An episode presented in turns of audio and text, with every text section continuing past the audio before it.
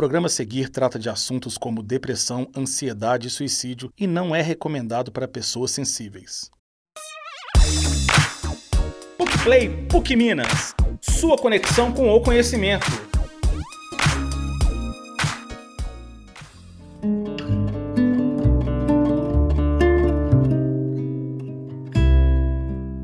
A adolescência não é uma fase simples. Junto com a puberdade e as alterações hormonais, esse período da vida também traz mudanças físicas, psicológicas e sociais que podem afetar o comportamento e a saúde mental. Contudo, ainda que todas as pessoas eventualmente passem pela adolescência, a situação atual da saúde mental dos jovens chama a atenção dos especialistas. No Brasil, segundo o relatório Situação Mundial da Infância 2021, feito pela Unicef, um a cada seis adolescentes entre 10 e 19 anos sofre algum transtorno mental. O mesmo estudo aponta que o suicídio é a terceira maior causa de morte entre jovens de 15 a 19 anos na América Latina. Pela primeira vez, em 2021, a Sociedade Brasileira de Pediatria incluiu o tema da saúde mental entre crianças e jovens no Tratado de Pediatria. A PUC Minas, atenta aos fenômenos da contemporaneidade, realiza neste mês o Congresso Internacional de Saúde Mental, que busca promover diálogos sobre o suicídio. No episódio de hoje, vamos falar sobre adolescência e saúde mental com a professora do programa de pós-graduação em psicologia, Jaqueline Moreira. Meu nome é Michelle Stammet e você está ouvindo PUC Play, o podcast da PUC Minas.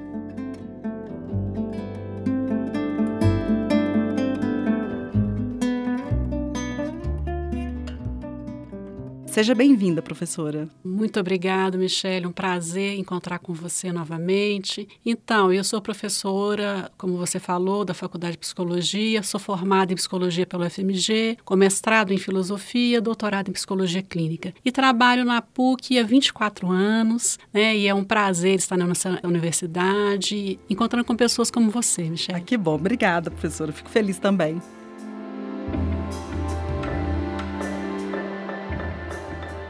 Professora Jaqueline, os dados que eu mencionei na abertura da apresentação do episódio deixam clara a urgência de discutir o aumento dos transtornos mentais entre os adolescentes, que é o tema da nossa conversa. Nós temos explicações sobre esse crescimento? Então, a literatura científica nos coloca que os transtornos mentais, eles têm fatores biológicos, genéticos, né? E a gente pode pensar que os sofrimentos mentais têm fatores também sociais, familiares, vamos dizer até ecológicos. Então, nós vivemos num momento que é muito complexo. Primeiro, pós-pandemia, a gente vive num momento também em que a expectativa de futuro diminuiu muito. Não só no sentido da crise ecológica, mas também no sentido econômico, né? Quais são as possibilidades de emprego? Então a gente vê um aumento de quadros de ansiedade, de depressão, de déficit de atenção, mas acho que os mais importantes são de ansiedade e depressão. Tem um antropólogo português, José Machado Paes. Ele escreveu um texto, A Juventude como fase de vida dos ritos de passagem aos ritos de impasse. Porque a gente pensa essa passagem da da juventude sempre a partir de alguns ritos. Formar, o primeiro emprego, conseguir uma moradia, estabelecer uma relação amorosa. Ele faz uma análise da juventude europeia e mostra que esses ritos de passagem viraram ritos de impasse. As pessoas não conseguem muito. Então, diante disso, dos ritos do impasse, a gente entende a ansiedade e a depressão. Podemos falar um pouquinho sobre essa questão da pandemia? Porque me parece que é um pouco um divisor de águas. É isso mesmo? A percepção está correta?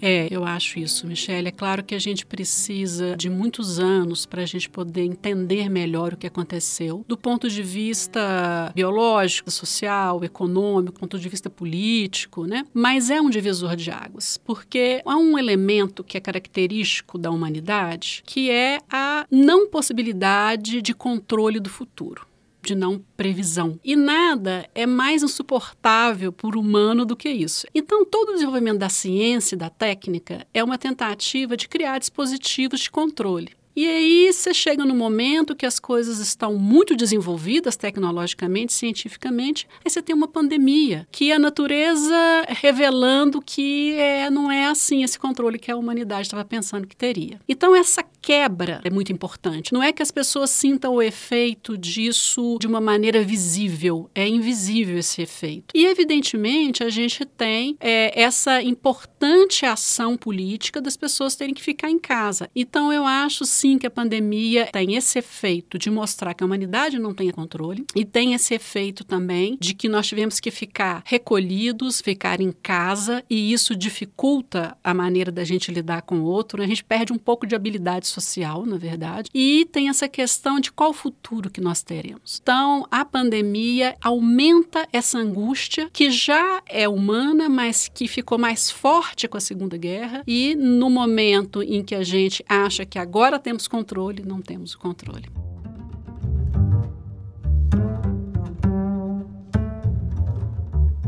Professor, dados da Organização Mundial de Saúde apontam que o suicídio é a quarta principal causa de morte entre jovens de 15 a 29 anos em todo o mundo. Por mais que nós tratemos de uma faixa etária conhecida como adolescência, a gente pode dizer que os jovens estão inseridos em diversos contextos e que existem adolescências, e isso influencia essa questão da saúde mental?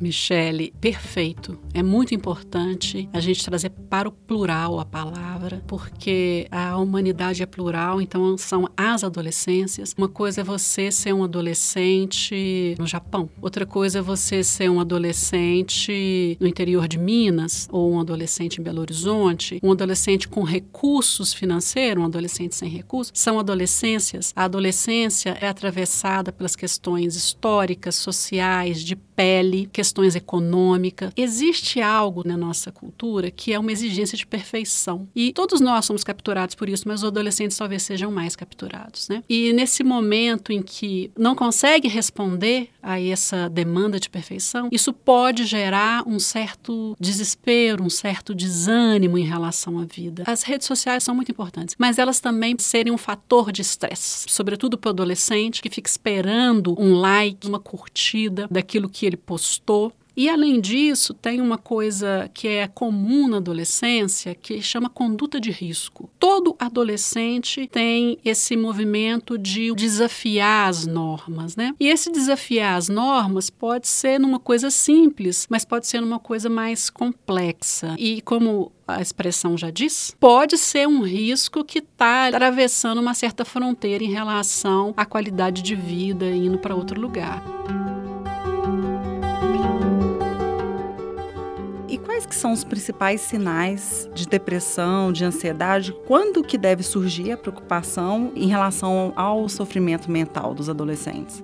Olha, Michele, é muito importante as famílias estarem abertas à diferença. É difícil para gente que é mãe ver o filho entrando numa fase de um certo confronto com a gente, né? E isso às vezes faz com que os pais tenham uma ação um pouco intolerante ou um afastamento. É muito importante dar suporte para esse sujeito nessa travessia, porque a adolescência é uma travessia. Então, é preciso estar ali atento escutar, mas mais importante é ter paciência, sabedoria e tolerância. Agora, como diferenciar esse momento de transição do momento mesmo de risco e quando buscar ajuda? É, você tem razão, porque a adolescência ela não é uma crise. A adolescência é algo que é característico do desenvolvimento e ele vai viver coisas diferentes, mas ele pode estar tá namorando com risco mesmo, né? E aí a gente tem uma questão que é muito séria da fuga da realidade. E essa fuga da realidade pode se dar tanto para o uso de entorpecentes, quanto se fechar no quarto e ficar na internet ou num jogo. Então, é muito importante que os pais ficam atentos atento à questão da fuga da realidade. Porque uma coisa é o desafio, o filho está num processo de desafiar, de criar uma independência, né? Isso é uma questão que faz parte do crescimento. Que bom que ele está fazendo esse movimento de ruptura, porque ele está construindo a vida dele. Agora, se ele entra num processo de uma fuga da realidade, como é que é essa fuga da realidade? É se isolar.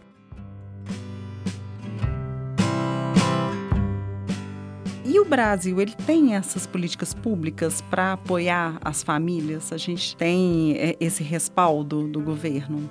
Olha, Michele, as políticas públicas no Brasil são muito boas e a gente precisa elogiar, mas a gente precisa também falar naquilo que tem que avançar. Então a gente não tem uma política, a gente tem os programas de acompanhamento das famílias, mas eles ainda não são o suficiente para o tanto de problema social que a gente tem. Então, eu estou para te dizer que existem projetos, mas que eles precisam ser ampliados, porque a gente está deixando de transmitir para esses adolescentes a vida como um valor. Né? Então, eu acho que sim, precisamos de mais política. A gente vive aí um genocídio da população jovem negra, é assustador o índice de mortalidade, e claro que é em guerras, geralmente. Mas essas guerras são guerras que a sociedade é responsável por ela. E por mais que a adolescência seja uma fase da vida, é possível afirmar também que as doenças mentais podem acompanhar esse sujeito na vida adulta? Olha, sim. O que acontece é. A gente é quem a gente é. Né? Eu falo isso sempre. Eu falo que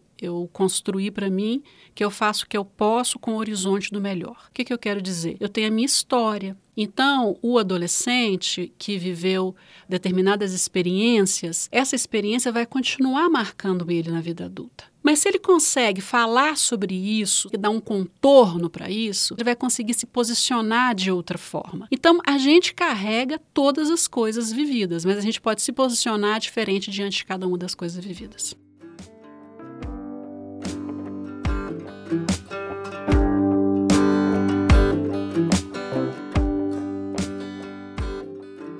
Professora, a universidade está realizando essa semana um congresso sobre saúde mental, exatamente promovendo diálogo a respeito do suicídio, que de certa forma é um tabu na sociedade, é muito pouco falado. Né? Qual que é a importância da gente discutir essa temática? Olha, é muito importante a gente discutir essa temática, porque aquilo que é silenciado cresce. Então, é difícil. Por isso que eu falei num outro momento que se alguém se sentir desconfortável, pode ligar para o 188 do CVV, que é o Centro de Valorização da Vida, porque não é um tema difícil de ser dito e nem de se escutar sobre ele. Mas aquilo que fica calado, silenciado, cresce e ocupa um lugar que pode ser desastroso. Então, é importante a gente fazer diálogos, né? E no nosso evento nós vamos fazer diálogo com a arte, com a filosofia, com a medicina, com a psicologia, com a teologia, com todas as pessoas que vão estar presentes. Os diálogos são muito importantes. Nós vamos até conseguirmos autorização da Petra Costa para passar o filme Helena, que é um filme sobre a irmã dela que se matou. Então você veja como que é importante falar, né? Ela quando se transforma numa diretora, uma cineasta, enfrenta a questão do suicídio da irmã dela e faz um filme belíssimo. Então é muito importante falar não que seja fácil, mas é importante para que a gente crie laços e a gente faz uma rede de amparo para todos nós.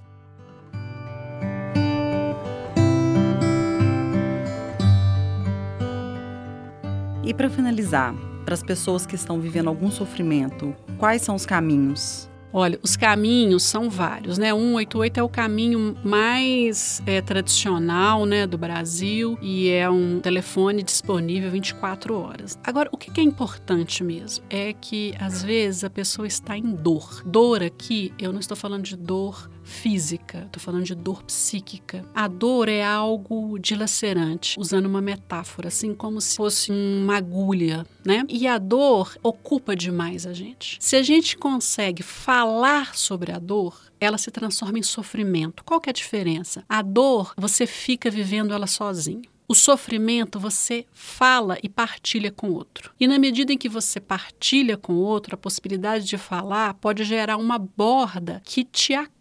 Então, o importante é buscar falar com alguém que possa escutar. Não falar com alguém que vai banalizar ou criticar, alguém que tenha condição de fazer essa escuta. A gente tem os profissionais da psicologia, da psicanálise, da psiquiatria, mas às vezes tem até mais do que isso, né? Às vezes você tem espaços, por exemplo, na própria igreja que você frequenta, ou grupos comunitários. O importante é buscar amparo.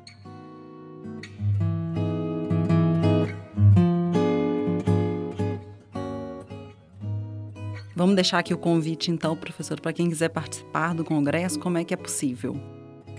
Michele, então, o congresso vai ser do dia 18 de outubro a 21 de outubro. A gente começa com uma peça de teatro de um escritor que escreveu em 1906, mas a peça é totalmente atual sobre um grupo de adolescentes e um deles se mata. Depois a gente vai ter a mesa de abertura e temos aí vários debates e conversas importantes. Então, as pessoas, eu ia falar, as pessoas podem se inscrever, mas na verdade não tem mais vaga, mas as pessoas podem tentar vir, né? E ver o que, é que acontece. Combinado. Obrigada, professora. Parabéns pela iniciativa do Congresso. Que seja frutífero e vamos caminhando aí para a gente cada vez mais conseguir trazer as pessoas e tirar um pouco dessa angústia, desse sofrimento. Ô, Michelle, eu que agradeço essa oportunidade e essa possibilidade da gente colocar para as pessoas um pouquinho de reflexão, um pouquinho de amparo. Muito obrigada, Michelle. Obrigada, professora.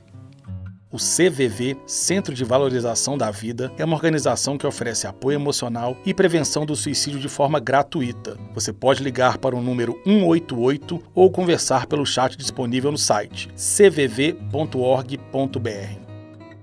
O PUC Play é o podcast quinzenal da assessoria de imprensa da PUC Minas e vai ao ar às quintas-feiras. Ele é produzido em parceria com o Laboratório de Áudio da Faculdade de Comunicação e Artes responsável pela gravação, sonorização e edição.